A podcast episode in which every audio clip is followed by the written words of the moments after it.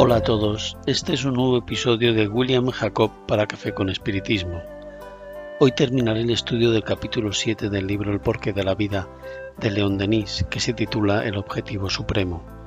Vale la pena recordar que en el episodio de la semana pasada el apóstol del espiritismo llamó nuestra atención sobre la inmortalidad y nos dijo que todo lo que vemos tocará a su fin algún día, el sol, las estrellas, todo pero que nosotros siempre viviremos con o sin un cuerpo, nunca dejaremos de existir.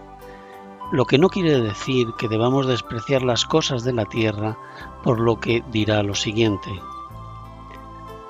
Considera, por tanto, en su valor razonable las cosas de la tierra. Sin duda, no las desprecies, pues son necesarias para tu progreso, y tu misión es contribuir a su superación perfeccionándote a ti mismo, pero no aprisiones tu alma en ellos exclusivamente y busca ante todo las enseñanzas que contienen.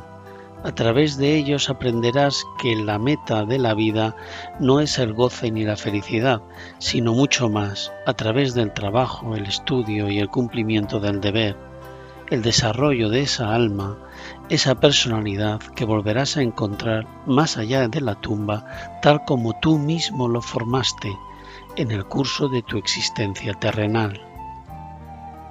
Amigos míos, está claro que no solo no podemos despreciar la materia, sino que la necesitamos para nuestro perfeccionamiento como espíritus encarnados. Parece algo contradictorio, pero cuando más nos adentramos en las vicisitudes del mundo, más oportunidades tenemos para progresar.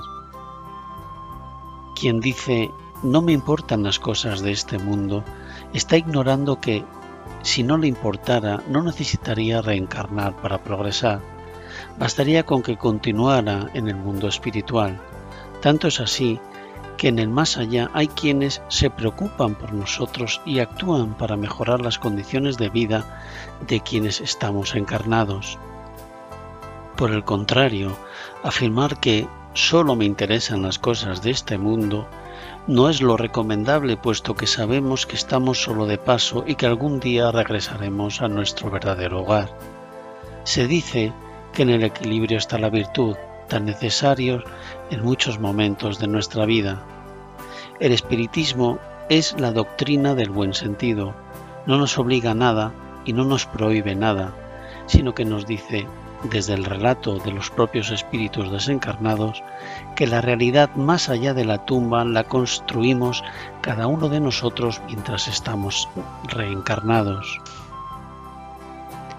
La muerte no nos transforma en ángeles ni en demonios, simplemente nos libera del cuerpo para pasar a otra dimensión, para seguir aprendiendo y acumulando experiencias, hasta que llegue el momento de volver a adentrarnos en la materia, en un nuevo cuerpo, en una nueva reencarnación, en este constante ir y venir hasta que un día alcancemos la condición de espíritu puro.